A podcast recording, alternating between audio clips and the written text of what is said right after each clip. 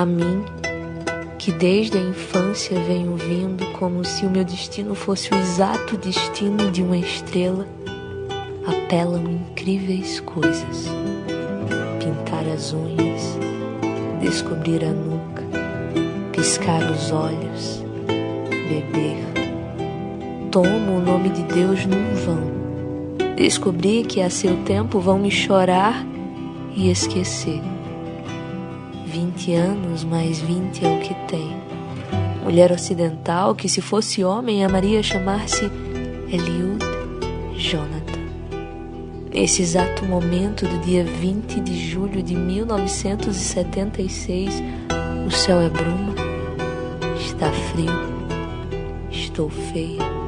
Acabo de receber um beijo pelo correio. 40 anos. Não quero faca nem queijo. Quero a fome.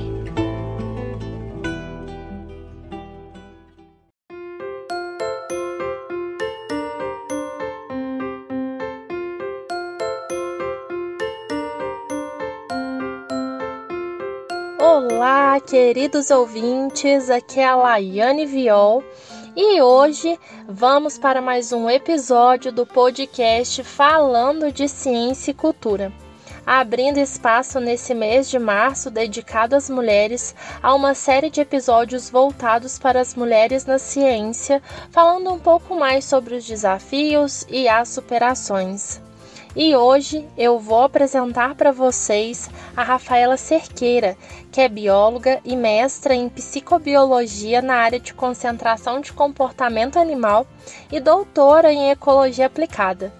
No momento, a Rafa trabalha na sua marca Signature como consultora ambiental em geoprocessamento e modelagem preditiva para apoiar decisões em pesquisa, conservação da fauna e gestão de impactos ambientais de empreendimentos humanos, além de fazer parte da Operação Sapajos, projeto que une ciência e educação para proteção e combate do tráfico de macacos prego. Rafa, é um prazer ter você aqui hoje e me conta um pouco sobre como começou o seu amor pela biologia e a sua trajetória até hoje. Oi, Laiane. Nossa, prazer é todo meu. Agradeço muito o convite para participar dessa série especial do podcast, que eu adoro, não tem como não gostar, né? Dedicada às mulheres na ciência. Muito legal, estou muito honrada de ter sido convidada. Obrigada mesmo. Bom, meu amor pela biologia começou, acho que foi uma união de vários fatores, né? Assim, eu não tenho uma história igual muita gente conta de ser uma coisa inata ou de influência. Ah, eu cresci no meio de biólogos, eu vivi em contato com a natureza, eu tinha um parente que fazia tal coisa, né? Eu não tinha, não tive nada disso. Eu sempre gostei de ficar em contato com terra, mato. Quando era pequena tinha lá o sítio do meu avô, que eu acho que dos primos todos que mais curtiam era eu, era eu. Mas depois eu fui crescendo e cheguei perto de escolher né, a minha carreira. Eu achava que eu queria ser médica veterinária. E depois achava que eu queria ser médica. E cheguei a fazer vestibular para medicina. Ainda bem que eu não passei, não teria dado muito certo. Mas quando eu escolhi pela biologia, eu era apaixonada pela área de ciências fisiológicas, sabe? Eu logo no primeiro ano da minha graduação, eu comecei a estagiar num laboratório de análises clínicas e depois eu resolvi tentar um estágio na Embrapa, lá em Juiz de Fora, Embrapa Gado de Leite, porque eu adorava a área de embriologia e eu queria trabalhar com reprodução assistida. E quando eu consegui a vaga de estágio lá na Embrapa, eu passei numa prova para transferência para Federal de São João. E em Juiz de Fora eu fazia uma faculdade particular, né? E aí eu tive a oportunidade de ir para Federal de São João. Chegando lá, eu conheci o, o, laboratório LANEC, né, Laboratório de Neurociência Experimental e Computacional, lá da UFSJ. Atualmente ele é do Departamento de Engenharia Biomédica. E foi ali que eu me encontrei na época. Era o que eu gostava. Eu fiz duas iniciações científicas dentro dessa área de neurociências. Meu TCC foi na área de neurociências.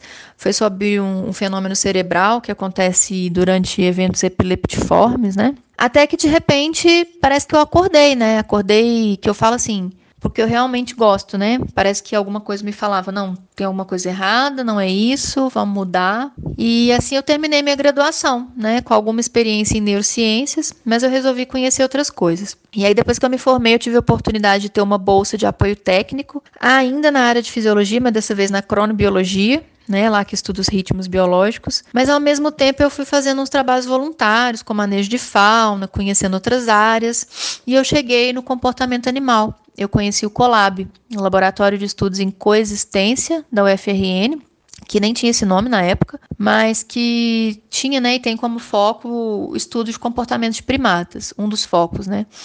E foi ali que eu fiz o meu mestrado, né? No meu mestrado eu trabalhei com comportamento, eu estudei comportamento de cooperação na espécie Calitrix jacus, que é o sagui do Nordeste, é, sagui do tufo branco, né? Ele é parentezinho desse que a gente tem aqui na nossa região do tufinho preto, que o pessoal chama de mixtrela, né? Mas que é outra espécie. Então, eu queria entender se de alguma maneira é, esses saguis eles se comunicavam, tinham atenção social, algum olhar, alguma coisa que pudesse mostrar uma comunicação entre eles durante resolução de tarefas cooperativas, né? Tarefas que eles precisavam desenvolver em grupo, cooperando. E aí, de novo, eu terminei o mestrado e quis mudar mais um pouquinho. E foi quando eu cheguei na ecologia, né? Eu comecei a ter um interesse particular em ecologia de mamíferos, mamíferos de médio e grande porte, principalmente. Mas aí é um pouco complicado, né, Laiane? Assim, geralmente fica mais fácil, por exemplo, ingressar num doutorado, quando você já tem lá desde a sua graduação uma formação numa mesma área, né? Tanto em termos de facilidade, conhecimento para você fazer um projeto de pesquisa, quanto em termos de possibilidade de alguém olhar para o seu currículo e pensar, legal, ela tem um conhecimento sólido na coisa, ela já está trabalhando com isso tem tempo, tem aqui as publicações todas desde a graduação, né? E te aceitar para te orientar num doutorado. É, só que eu não tinha nada disso, né? e aí eu fui correr atrás, é, precisando de uma renda, eu fui trabalhar na prefeitura aqui da nossa cidade, na área de educação ambiental e, e alguma coisa no, no, licenciamento. E ao mesmo tempo eu fui tentando, fazendo uns trabalhos voluntários em projetos de campo com mamíferos, é, fui atrás de pesquisadores me voluntariando para ir para campo, para fazer análise de dados, para aprender, né? E foi quando também eu tive a oportunidade de ser professora voluntária do IF, daqui de Barbacena, e tive a oportunidade de orientar alguns trabalhos de iniciação científica é, dentro da área de inventário e ecologia de mamíferos. E aí, nesse tempo, eu fui escrevendo meu projeto de doutorado, né, que eu consegui uma pessoa para me orientar, mas acabou não dando muito certo por umas outras questões, né, de saúde. É, eu fiquei um tempo parada, perdi minha audição e, e aí teve todo um período de, de, adaptação e tudo mais. Mas aí quando as coisas começaram a melhorar, eu resolvi tentar o doutorado e fui aprovada, né? Mas eu mudei de novo um pouquinho o rumo da coisa. No meu projeto de doutorado, ele foi na área de ecologia de estradas, né? Com foco em macroecologia, onde eu trabalhei com geoprocessamento e, e modelagem, é, modelagem ecológica. É, então, eu trabalhei com essas duas ferramentas para avaliar o efeito das estradas sobre felinos silvestres, né? Eu usei diferentes abordagens de modelos ecológicos para identificar áreas onde as espécies de felinos que ocorrem no Brasil têm maior risco de serem atropeladas e áreas onde elas têm é, maior probabilidade de cruzar, né, de atravessar as estradas. É, esse tipo de modelo ele é legal porque ele norteia, por exemplo, é, alguns locais que podem ter potencial para estudos mais locais, né, para serem instaladas medidas de mitigação de atropelamentos, né, ou mitigação de, de efeito barreira, que é o efeito que as estradas têm em algumas espécies, que impede que elas atravessem a estrada e acabam ficando isoladas as populações, o que gera uma série de problemas, né. E também no doutorado ainda me aventurei numa outra abordagem de, de modelagem, onde a gente conseguiu entender como que a movimentação, como que é a movimentação da onça pintada em resposta à presença de estradas, né? Será que ela fica ali mais perto, sem se importar com a presença da estrada, com o veículo? Será que ela atravessa? Será que ela evita? Por quê, né? E a gente conseguiu algumas informações bem legais, novas, sobre isso, né? Como a onça pintada se comporta em relação às rodovias. E aí eu tô aqui hoje, né? É, trabalhando nessa área. Hoje eu trabalho nessa área de geoprocessamento e modelagens, é, tanto na pesquisa como em consultorias. Rafa, não sei se é só eu ou se tem mais algum ouvinte aqui, é, que quando escuta assim as histórias de trajetória, caminhada, até chegar ao momento presente, eu fico muito maravilhada. É, até te falar que eu sou um pouco suspeita para falar, porque o meu foco de estudo também é o comportamento animal, então eu sou apaixonada. Mas voltando aqui um pouquinho em relação ao seu trabalho, você pode falar um pouco mais dele, é, para a gente entender o que, que você desenvolve no seu trabalho? Então, é, o meu trabalho hoje, né? Como eu falei, eu, eu faço consultorias, né? Presto consultorias usando o geoprocessamento e essas ferramentas de modelagem que eu mencionei, né? Então, para entender melhor o que, que é isso, né? Tem uns nomes meio esquisitos. Geoprocessamento, como o nome fala, é, é o processamento de dados é, georreferenciados, né? É um, um conjunto de, de técnicas, de softwares é, para trabalhar informações espaciais de uma determinada área. Né? Então, pensa, por exemplo, num mapa de uma área, uma área qualquer, um parque natural, onde seria possível a gente processar todas as informações espaciais desse parque, né? entender, por exemplo, identificar os tipos de vegetação, calcular a porcentagem da área de cada tipo, né? localização de cada uma, e aí vai. E a gente usa essas informações de geoprocessamento dentro da modelagem, né? O que é um modelo? O modelo é um, uma, uma representação, uma, uma formulação simplificada que imita um, um, fenômeno ou algum sistema do mundo real. Né? Esse sistema pode ser um, uma floresta, por exemplo. E essa imitação ela vai permitir entender esse fenômeno ou esse sistema e até mesmo prever situações sobre esse fenômeno e esse sistema, né? Então, o que, que eu faço hoje é usar essas ferramentas, esses modelos, para apoiar é, empresas, órgãos públicos, ONG, instituição de pesquisa, é, apoiar decisões que eles precisem tomar sobre pesquisa, conservação da fauna, gestão de impactos ambientais, né, por exemplo, de fogo, é, estradas, mineradoras, empreendimentos humanos no geral, né. Na prática, né, deixa eu dar um exemplo aqui, por exemplo, a gente tem lá uma empresa X que monitora incêndios né, numa determinada área e ela quer saber onde tem maior risco de pegar fogo nessa área. Então, a gente consegue com geoprocessamento informações espaciais dessa área, a gente sabe os tipos de vegetação em cada lugar, a gente calcula, é, a gente sabe temperatura diária, variação de temperatura, é, o nível de umidade do solo, precipitação, tudo isso a gente consegue informação espacial, né? Proximidade com, com, com residências, né? Então, todas essas informações é, que a gente consegue acessar em bancos de dados específicos, a gente faz um modelo com técnicas computacionais diferentes, né? Para prever quais áreas têm maior probabilidade de pegar fogo nessa propriedade. E aí a gente passa essa informação para a empresa, né? Para para quem tiver esse interesse, e ela pode, por exemplo, conseguir saber quais são os melhores locais para alocar os brigadistas dela, né?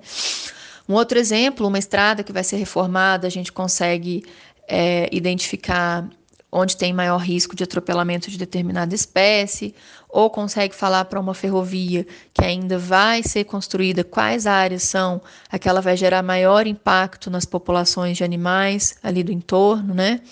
É, essa, essa, essa população aqui vai ter mais, vai receber mais, vai, vai estar sujeita a mais efeitos negativos do que outra, e assim algumas áreas podem ser evitadas, né? É, às vezes é possível a gente saber até mesmo qual espécie estaria sob maior grau de ameaça com um determinado empreendimento, né? E aí se é uma espécie, se é uma espécie de repente ameaçada, é, tem uma série de decisões que podem ser tomadas com, com essa informação. E, e assim, eu acho que com esses exemplos ficou mais claro, né? O que, que eu faço nessa, nessa parte de, de modelagem. E eu também estou agora participando do projeto Operação Sapajos, né? Que é uma, é uma parceria entre a UFRN e dois CETAS, dois Centros de Triagem de Animais Silvestres do IBAMA, e um projeto que desenvolve é, atividade de pesquisa, extensão e educação ambiental. E aí o projeto realiza reabilitação e soltura de macacos prego, né? Sapajos é, é um gênero de primatas que inclui as espécies de macaco prego, que são o foco do projeto. Né? Então, ela realiza reabilitação e soltura desses macacos que vêm de alguma intervenção do meio ambiente, ou são resgatados de tráfico, ou são recebidos voluntariamente lá no CETAS, né? E o que eu faço ali, que a gente está tentando fazer, é a parte de tentar obter recurso financeiro, né, para a gente conseguir monitorar os animais que são soltos, né, para entender melhor o movimento desses animais, como eles usam os recursos naturais, né, depois da soltura, avaliar a sobrevivência deles, né, que isso ainda é um grande gargalo em projetos desse tipo de reabilitação e soltura. Ainda tem pouca informação sobre o que, que acontece com eles depois da soltura. Então, a gente tem tentado alguns projetos para algumas fontes né, de financiamento para viabilizar isso. Eu estava realmente muito curiosa para saber mais sobre o projeto Sapajos, porque ele tem uma relevância muito grande. E pegando um gancho nesse assunto, Rafa, teve algum momento em que você parou, olhou para todo o seu trabalho e sentiu quão importante ele é? Acho que a gente tem que olhar para o ponto legal de cada coisa, né, que a gente faz. Se pensar nesse trabalho que eu faço hoje de modelagem preditiva dentro da consultoria, a modelagem ela consegue às vezes complementar, né, muitas vezes complementar as informações, por exemplo, de uma consultoria de, que, que depende de trabalho de campo, e às vezes ela consegue acrescentar e obter informações que uma consultoria de campo não, não teria, né? Então, ela é importante essa questão de prever áreas com maior risco de impacto, é, espécies que podem estar sob maior potencial ameaça, de acordo com algum empreendimento que vai ser construído. Então, tem um valor, sim, voltado para redução de impacto e conservação. É, eu me lembro nos trabalhos de iniciação científica, né, que eu falei que eu orientei, a gente monitorou, fez um levantamento, né, das espécies de mamíferos terrestres de médio e grande porte, o primeiro levantamento é, técnico científico mesmo aqui da nossa região, numa reserva biológica. Então a gente trouxe as primeiras informações sobre a mastofauna, né, que são a, é a fauna de mamíferos da região. E isso tem grande importância, né? É, no caso do meu mestrado, é, que eu estudei comportamento de cooperação, né, comportamento pró-social em primatas, isso com certeza de alguma maneira contribui para conhecer melhor a evolução desse comportamento nos primatas. E no caso do doutorado, a gente conseguiu trazer informações inéditas sobre áreas com alto risco de atropelamento, alto risco de alta probabilidade de travessia de felinos em estradas, que são áreas que podem ser olhadas com, com mais cuidado, né, para serem avaliadas para instalação de medidas de mitigação, que são medidas para reduzir os impactos das rodovias sobre essas espécies. E a gente conseguiu também pela primeira vez mostrar que as estradas têm um efeito enorme na no habitat da onça pintada no Brasil, e esse efeito, por sua vez, que estradas têm no habitat, altera o padrão de movimentação dela, afeta, né? Então, isso tudo é informação que pode contribuir para para conservação, enfim, outros estudos, e isso com certeza tem o seu valor, né? É bem, bem legal.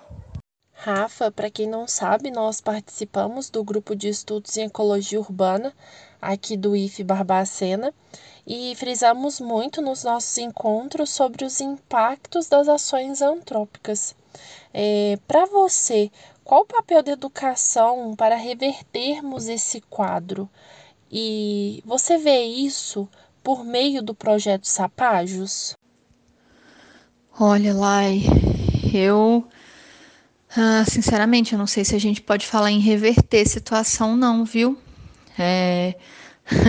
Infelizmente, eu acho que, que a gente está num ponto que, na melhor das hipóteses, a gente consegue reduzir, né? Parar, talvez, algumas coisas. Mas o tamanho da bola de neve, reduzir, parece ser o mais provável, né? Não que não seja importante. É e precisa ser feito rápido, né? É, por exemplo, se a gente pensar em mudança climática, já passou do tempo, infelizmente, da gente conseguir reverter qualquer coisa, né?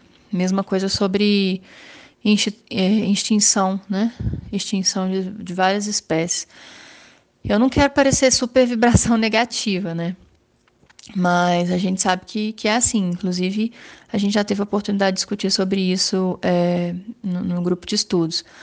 Mas apesar de tarde, né, e antes tarde do que nunca, é só educação mesmo para melhorar esse cenário, né?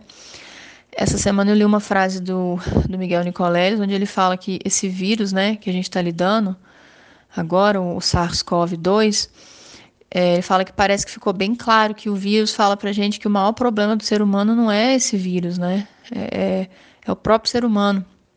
Ele fala isso numa crítica mais relacionada à política, mas acho que isso pode ser aplicado a questões ambientais também, né?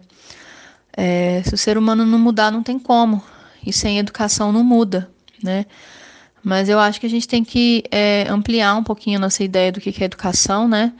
Para ir alguma coisa além, né? De, de ir para as escolas, ensinar as crianças, né? Que não pode jogar lixo no chão, não pode poluir rio, que tem que economizar água. Não é só isso, né? É, sem desmerecer esse trabalho, tá? Que claro tem sua importância, mas infelizmente não é suficiente agora, né? Se a gente pensar é, em educação ambiental e no cenário atual irreversível, né, e com urgência de melhorar, eu acho que talvez ela precisaria ter duas vertentes principais, né? É, primeiro foco nos gestores, né, os especialistas em políticas públicas, os tomadores de decisão, porque são eles que estão lá, né, fazendo a, a, as loucuras todas. E, infelizmente não tem tempo de esperar as nossas crianças é, crescerem para começar a fazer alguma coisa. E uma outra vertente seria possibilitar né, que a sociedade tenha acesso a uma educação de qualidade, a uma educação que permita que todo mundo, e não só uma parcela né, pequena da população, tenha senso crítico para compreender né, é, o papel de cada um no coletivo e agir, né, tendo condições de conhecer as consequências da, das suas ações. Essa é a parte mais demorada. Mas eu acho que essas duas coisas é, podem ser trabalhadas juntas. Mas assim, né? Eu tô aqui falando, mas eu não sei como fazer isso, tá? é fácil falar, fácil uma pessoa, né, que não trabalha diretamente com educação, né? A gente está tentando no, no, no, grupo de estudos, mas para mim ainda é muita coisa nova. Então é fácil falar, ter um monte de ideias e tudo. Mas eu entendo que o desafio na prática é muito maior, né? É, a gente tem discutido sobre isso. Mas por que, que eu acho que essas duas coisas andam juntas, né? Eu lembrei de uma coisa aqui agora. Tem uma, uma fala de uma pesquisadora que eu admiro muito, que é a professora Renata Ferreira, que é inclusive coordenadora da Operação Sapajos. E ela, nas palestras dela, ela está sempre falando né, que o mundo precisa amadurecer e acordar para entender que não dá, por exemplo, para a gente ficar pedindo para a população ribeirinha não caçar macaco, né? E depois lá no sábado e domingo conversar sobre isso no churrasco regado a Coca-Cola, né? Não faz o menor sentido isso. É, tem algumas pessoas que têm resistência de, de ouvir e aceitar isso, né? Mas na minha opinião isso isso tem que ser trabalhado, sabe? É aí que tem que ser trabalhado. Tirar esse abismo que tem entre o óbvio que precisa ser feito e o que é feito de fato, né? É, feito pelos gestores e pela sociedade. Então, eu acho que esse abismo só existe porque o senso crítico está muito fragilizado. Então, assim, resumindo e respondendo a sua pergunta, a educação para mim é uma das poucas saídas que vai fortalecer esse senso crítico para as coisas começarem a mudar. E sobre a Operação Sapajos, né, que você perguntou também, é, a parte de educação ambiental do projeto é, eu não participo ativamente, eu acompanho, né? Mas tem o pessoal da criação de conteúdo e divulgação científica que fazem um trabalho muito legal, é, que é focado em tentar atingir, né, um dos públicos que contribui bastante para o tráfico de macacos prego, né? Que são os macacos prego estão entre os primatas mais traficados do Brasil. Então tem todo um trabalho de desincentivo à criação de macacos prego como pet, né? Independente de ser de forma legalmente ou, ou ilegalmente adquirida, né? Mas esse trabalho é bem legal, justamente em cima disso que eu estou falando, de despertar o senso crítico nas pessoas, né? Sobre como pequenas ações diárias que parecem inocentes é, têm uma consequência muito maior. Por exemplo, eles falam muito, né, de é, compartilhar um meme de um macaco vestido de roupa, com um cigarro na boca, como que isso acaba despertando nas pessoas o interesse de ter um macaco como pet, né? Então, como que isso contribui para um problema muito maior, que é o tráfico desses animais. E nossa, assim, vale muito a pena o pessoal conhecer, né? Vou fazer uma propaganda aqui. é, é, seguir, né? O pessoal seguir o Operação Sapajos, conhecer melhor esse trabalho de educação ambiental, vale muito a pena, viu? Então fica aí um convite a todos visitarem a página do projeto Sapajos para conhecer um pouco mais sobre esse projeto incrível. Rafa, eu fiz essa pergunta para todas, é, porque esse podcast para mim ele é muito importante, pois ele dá voz a nós mulheres. Ao longo da sua caminhada, você já sofreu alguma discriminação? Nossa, é, sim, sofri sim. Primeiro por ser deficiente auditiva, né? Eu vivi situações onde, nossa, só quem passa sabe como é que é, né? Não, não são muitas estratégias para inclusão de pessoas com deficiência. Com certeza melhorou muito, né? De vários anos para cá, mas acho que ainda tem bastante coisa para ser feita na academia. Então, com relação a isso, eu passei por situações ruins, assim, críticas e deboches por parte de professor, pela minha dificuldade de, de ouvir e acompanhar as aulas, né? Isso não, não, não, mudou meu rendimento, mas ainda assim foi coisa que eu vivi. É, a minha deficiência não me impede de participar de eventos sociais, né, palestra e tudo, mas às vezes eu preciso de uma adaptação, uma colaboração, né, do professor ou do palestrante para falar mais alto, a me mostrar a boca para eu fazer uma leitura. E mesmo ainda com solicitação formal, isso às vezes não acontece. Eu tive uma experiência muito ruim num congresso, é um congresso online, nessa pandemia, onde eu participei, eu tinha tido meu momento de fala, que foi tranquilo, porque foi gravado, mas depois tinha lá o momento de pergunta, sabe? E aí eu já tinha comunicado à organização da minha necessidade de receber as perguntas por escrito, porque não, não dá para depender de conexão boa, áudio bom dos participantes. E na hora simplesmente não aconteceu. Eu fiquei ali enviando mensagens para as pessoas da organização, mas elas só faziam me, me cobrar as respostas das perguntas e o mais legal é que eles me mandaram colocar um fone de ouvido, né? E assim, eu não consegui fazer o que precisava ser feito, foi uma situação bastante estressante, muito constrangedor. E olha, eu fico me perguntando se isso aconteceu também porque eu sou mulher, né? É, é difícil, é difícil a gente separar as coisas às vezes, né? Claro, claro, e infelizmente eu sofri e ainda sofro outros tipos de discriminação, né, por ser mulher. É, passei por assédio moral, fui pressionada para desistir de posição para a qual eu tinha sido a única mulher aprovada. Não aconteceu com nenhum colega homem, né? É, sofri discriminação por estar grávida, por ter filho, por não ter conseguido terminar é, um serviço a tempo, já estando em licença maternidade, né? É, já teve situação em trabalho de campo e, e é inacreditável, né? Como que isso acontece, mas, mas acontece. A gente, como mulher, a gente está sempre passando por situações, né, o tempo todo desse jeito, como, como já foi falado aqui. É, rouba o nosso projeto, é, rouba a nossa ideia, a gente não tem o nosso lugar garantido, a gente perde a publicação ou perde o trabalho, porque o prazo nem de longe considera que você tem um bebê para cuidar com toda a sobrecarga materna junto, né?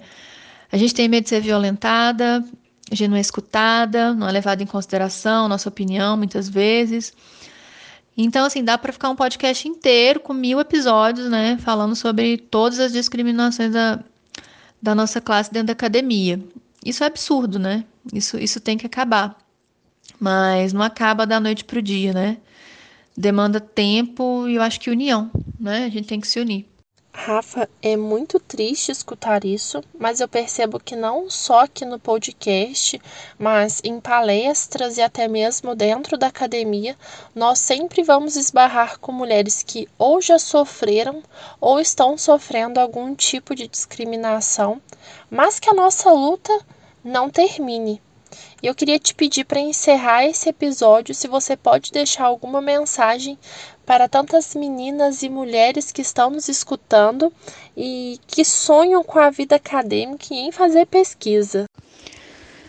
Ah, lá, então, eu acho que a mensagem que eu tenho está bem ligada ao que já foi falado aqui nos dois últimos episódios, né? A toda a questão da discriminação que as mulheres sofrem fazendo pesquisa e as dificuldades que a gente precisa enfrentar. Foi falado sobre é, apagamento de ideias, talvez roubo de projeto, medo de trabalho de campo. E eu acho que a gente precisa se unir para começar a quebrar todas as estruturas de subordinação que existem no mundo, né, e dentro da academia também. Essas estruturas, talvez em formato de falta de regras e leis que garantam é, que a gente seja um pouco mais livre, né? Essa ausência de regras e leis que colocam a gente nessa situação de vulnerabilidade, às vezes como seres incapazes. Ah, por exemplo, um exemplo aqui bem prático, né, que eu vivi é, questão de licença maternidade. A gente tem, por exemplo, no doutorado, uma licença de maternidade de quatro, quatro meses.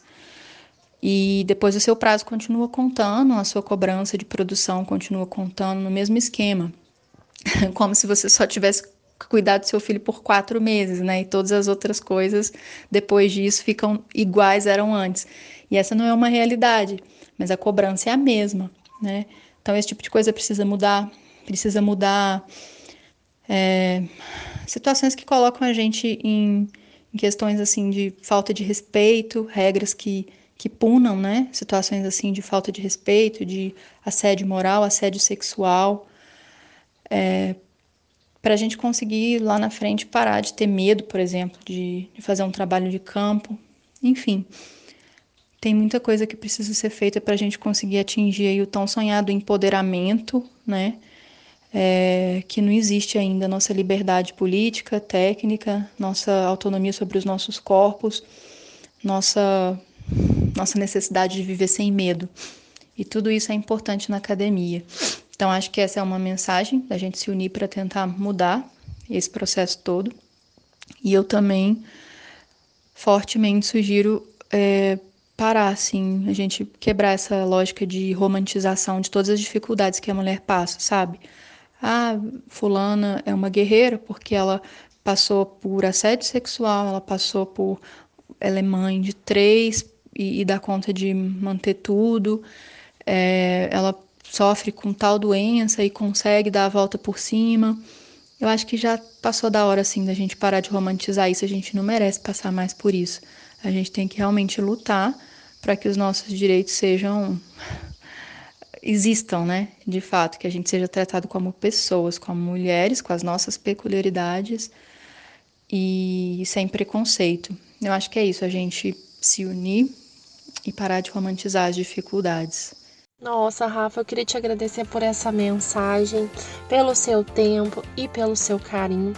Foi enriquecedor demais escutar sobre o seu trabalho e como é importante ver que temos uma profissional incrível como você e que eu me inspiro muito. Ah, eu que agradeço muito a oportunidade mais uma vez. Agradeço por essa iniciativa super legal dessa série com mulheres que você e o Delton estão fazendo. É, fiquei muito feliz de participar, de conversar contigo. E eu quero falar que, né, mesmo a gente se conhecendo há tão pouco tempo, eu tenho já muita admiração por você, quero aprender um monte contigo e suas experiências como ornitóloga. E espero que a gente consiga manter os nossos planos de trabalhar junta, tá? Muito obrigada mais uma vez. Rafa, eu fico extremamente emocionada e feliz de escutar isso. Me veio em mente uma frase de Isaac Newton que ele dizia: Se cheguei até aqui foi porque me apoiei no ombro de gigantes. E nesse caso foram muitas mulheres gigantes que me inspiraram em crescer, em buscar o meu lugar e não desistir. Muito obrigada por isso. Infelizmente, estamos encerrando mais um episódio do podcast, mas ainda temos um episódio na semana que vem, então até lá!